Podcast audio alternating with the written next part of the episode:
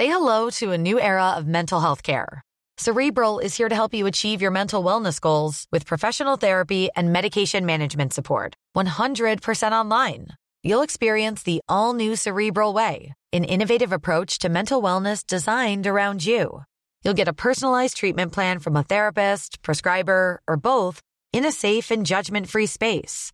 Your cerebral therapist or prescriber will outline a customized plan with clear milestones along the way so you can get to feeling your best. With Cerebral, you're not alone in your mental health journey.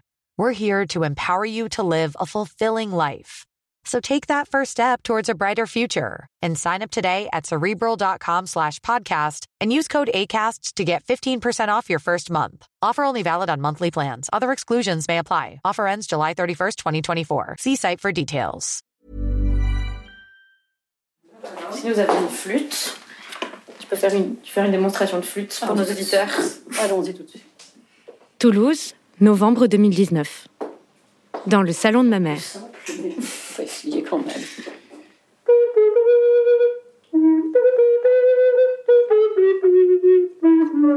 Depuis qu'Alzheimer est entré dans la vie de ma mère et donc dans la mienne, j'ai l'impression que nous traquons le présent, que nous cherchons des trouées de lumière, que nous accueillons les mots retrouvés, les rires familiers, les expressions chéries du visage comme des victoires.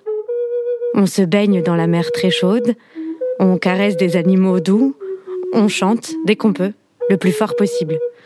On profite de ce qui est là, seulement là, de la vie qui palpite.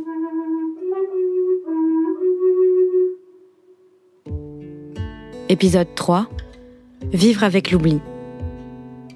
Ce goût du temps présent, je l'ai retrouvé chez Jean-Luc. Comme ma mère, il était enseignant. Et il a mis ses qualités d'orateur au service d'un combat, améliorer le quotidien des personnes diagnostiquées. Toujours accompagné par sa femme, Armel, il parcourt la France et parfois même l'Europe pour donner des conférences et partager ses astuces. La chose, euh, la première, c'est de- d'en parler à, à beaucoup de personnes. C'est-à-dire ne pas être tout seul. Ne pas en parler aux amis, euh, ce n'est pas le, bon, le bon chemin. Alors, Là, maintenant, quand on a des amis à la maison euh, qui ne connaissent pas, je leur dis, ben, au fait, euh, euh, de- vous allez voir tout- dans la, journée que de temps en temps, je bégaye un petit peu, euh, parce que j'ai la maison, j'ai la maladie d'Alzheimer. Je, je bute sur du mot, j'oublie des, des- des syllabes, des choses comme ça. Je leur dis, euh, c'est pas vous qui êtes devenu fou comme ça, c'est moi qui ai un problème de santé. Alors quand je suis dans, dans une conférence avec plus de gens, c'est autre chose. Je fais rire les gens sur la maladie en disant, bah oui, une fois j'ai mis, alors j'avance de n'importe quoi, oui, j'ai mis euh, euh, le papier que j'avais à écrire, et ben je l'ai mis à la poubelle, comme c'est arrivé à tout le monde. Ou bien, euh, vous voyez que j'ai buté sur des mots, alors peut-être que c'est des mots que j'avais pas envie de vous dire, donc tant mieux. Ou bien si, euh, puis à la fin, je dis toujours, euh, oui, mais de toute façon, c'est pas grave, hein, qu'on passe à l'apéro, ben, ça va être sympa, et puis hop, c'est que la, la vie continue. Lorsqu'il est submergé par la maladie, Jean-Luc a inventé Alzi, un bonhomme niché sur son épaule qu'il suffit de chasser pour faire disparaître les angoisses liées à Alzheimer. Une résilience à toute épreuve. Je suis en guerre contre la maladie 24 heures sur 24. Ce qui veut dire que de temps en temps, je, je, suis un peu fatigué. Même si Alzi me fait rigoler de temps en temps, mais c'est pas tout le temps. Et mais le, fait d'être, euh, oui, je, suis en permanence en train de chercher des choses qui sont soit à faire, soit à mieux faire, soit euh, à ne pas faire parce que j'en ai rare, par le port, Je- j'en ai marre, j'en ai assez, mais euh, pour pouvoir toujours être à l'affût de la chose qu'on peut faire pour aider soi et les autres. Pour mener son combat, Jean-Luc a développé toute une série de pratiques. Grâce à son agenda, toujours ouvert à la date du jour, il peut ainsi suivre les allées et venues de sa famille. Avant, euh, ma femme partait faire des courses, elle était à peine partie de la maison que j'étais en mode panique. Dans combien de temps va-t-on le voir venir? Dans un quart d'heure? Dans une heure? Qu'est-ce qu'elle m'a dit? Je ne sais plus. Et je ne savais, je ne savais plus ce qu'elle m'avait dit 15 secondes avant. J'étais par moments à la limite d'aller chercher mes, voisins d'en face pour leur dire euh, j'ai un moment de, stress, euh, est-ce que je peux venir euh, prendre, prendre, un petit café chez vous? Bon, il l'aurait fait sans aucun problème. Le, fait d'y penser, ça m'avait fait du bien, parce qu'il y, y, a les copains qui sont à côté. Inventer des solutions pour une société plus inclusive à l'égard des personnes fragilisées, c'est justement l'objectif de l'association Le Bistrot Mémoire Aînée, dont font partie Jean-Luc et sa femme Armelle. Le projet, c'était vraiment de se dire, bah, on change d'échelle, c'est-à-dire que plutôt que de rester dans l'entre-soi du médico-social et de former que les soignants sur ce que c'était que ces pathologies, on va faire de cette problématique une problématique citoyenne, c'est-à-dire on va former l'ensemble des acteurs de la cité. Et, euh, en gros, euh, en un mot, c'est essayer de promouvoir un, traitement social de la pathologie. Samia Sider, chef de projet santé et inclusion au sein du bistrot Mémoire René. En début de pathologie, bah, les personnes peuvent continuer à faire des choses et c'est même nécessaire, c'est-à-dire que plus elles vont continuer à, à préserver leurs habitudes, plus ça va les, ça va essayer de, de ralentir ou de freiner quand on est isolé parce que euh, on a cette pathologie, bah, on déprime. Plus on déprime, bah, plus on a des troubles de la mémoire, plus on a des troubles du sommeil, moins on a d'appétit, moins on a d'appétit. En écoutant Samia Sider, je me dis que ma mère a de la chance. Elle est entourée au quotidien par des personnes formidables, famille, voisins ou amis. Mais une question me taraude depuis que je tourne ce documentaire. Qu'en est-il des personnes plus isolées? J'ai posé la question à David Vallon, neurologue à Rouen, qui m'a répondu sans détour. Par rapport aux, individus isolés, bah, évidemment, c'est plus compliqué. Euh, c'est plus compliqué parce qu'ils sont mal repérés, donc on les voit généralement plus tard. Euh, des individus qui euh, vont parfois en rupture sociale déjà euh, majeure et qu'on aura du mal à prendre en charge, qui on aura du mal à apporter des solutions, puisque bah, l'entourage euh, familial notamment, mais amical également, est une aide pour les patients et on peut pas tout faire sous la, forme professionnelle. Après, dernier point, c'est que généralement, quand les gens sont isolés, au plus ils sont isolés, au plus ils vont rentrer dans les structures rapidement parce que bah euh, ça tiendra plus à la maison. Donc euh, c'est sûr que c'est forcément plus compliqué à gérer, mais euh, il y a pas le choix. On va pas créer une famille, il n'y en a pas. Ces propos de David Vallon m'ont rappelé à quel point l'entourage social est primordial pour les patients jeunes. D'autant plus dans des configurations où les familles se recomposent, où la distance géographique sépare souvent les amis d'enfance ou les générations. Ma mère est divorcée depuis dix ans, mais elle a beaucoup de chance celle d'être notamment très soutenue par euh, sa propre mère, ma grand-mère donc.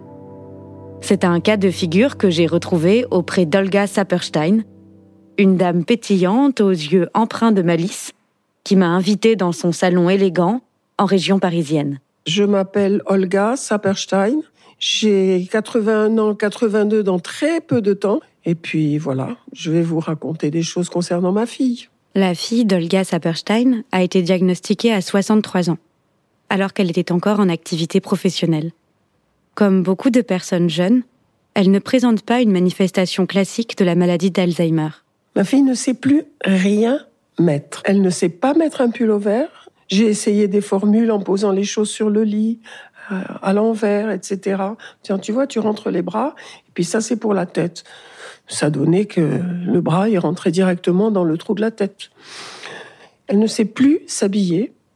Elle ne mange qu'avec une main. Elle a totalement oublié l'existence de sa main gauche. Par contre, elle, se, elle a vraiment une mémoire assez bonne. On regarde donc un feuilleton, on regarde un feuilleton anglais tous les samedis qu'elle aime beaucoup. Maintenant, c'est devenu Victoria, c'est la biographie de la reine Victoria. Avant, c'était Downton Abbey, qui était passé sur d'autres chaînes et qu'on a vu sur Chérie 25. Et je lui posais des cols de temps en temps. Moi, j'ai très bonne mémoire. Alors, je, faisais semblant de ne pas me souvenir. Je lui disais, mais c'est qui celui-là? Je le connais pas. Je me dis, mais enfin, maman, mais c'est le chauffeur, celui qui s'est marié avec la fille la plus jeune, celle qui est morte quand elle a accouché. Donc, euh, d'une semaine à l'autre, elle se souvenait absolument de tout. Depuis quelques mois, Olga Saperstein accueille sa fille tous les week-ends. Le reste du temps, sa fille vit chez son compagnon. Une configuration qui les ramène des années en arrière. Les rôles sont toujours euh, la maman qui, montre à sa fille comment il faut faire, comme quand elle était petite. Et je dois lui expliquer beaucoup de choses.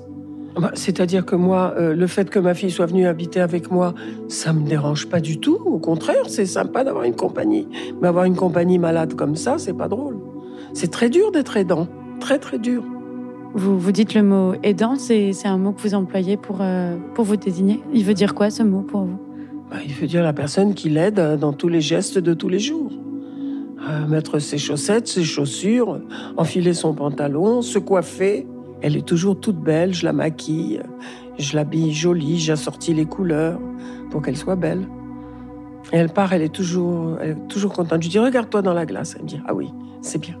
Le soutien psychologique des proches des personnes diagnostiquées, c'est l'un des chevaux de bataille de Véronique Lefebvre des Noëttes, psychiatre et autrice de l'ouvrage Que faire face à Alzheimer? Et elle me l'a rappelé.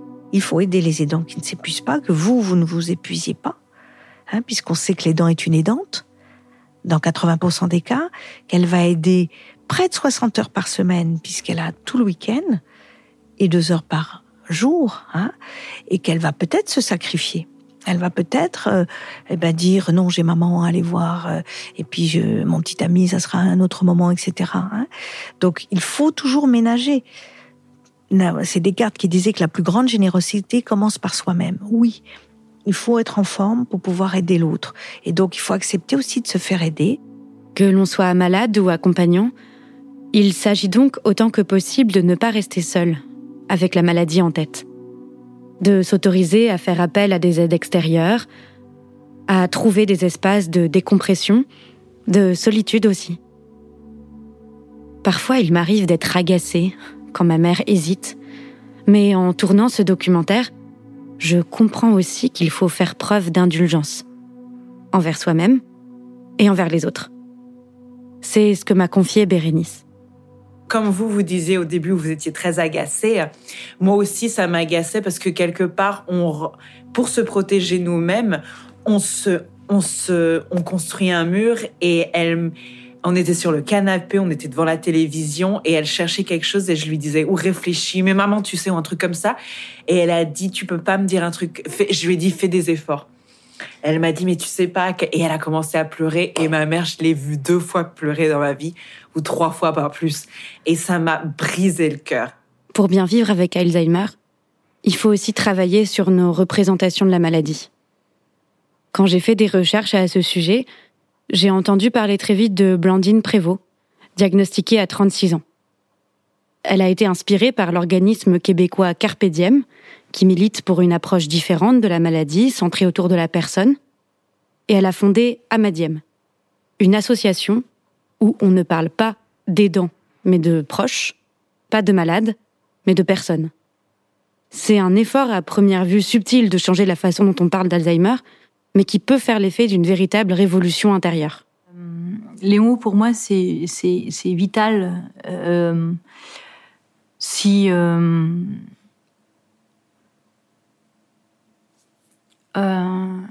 si je me présente à vous en disant je m'appelle Blondine, je suis ingénieure, ou je m'appelle Blondine, je suis mère de, de trois enfants, hein, j'ai un mari extra et, ma vie est belle, ou je m'appelle Blondine, je suis démente.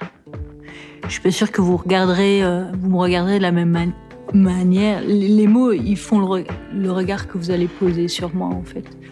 Et donc, euh, ben, on, ouais, on n'est pas, on n'est pas des malades, on est des personnes malades, parce que on est avant tout des personnes qui ont une maladie et qui ont des difficultés, mais, euh, mais ne, ne, ne, ne gommez pas notre humanité.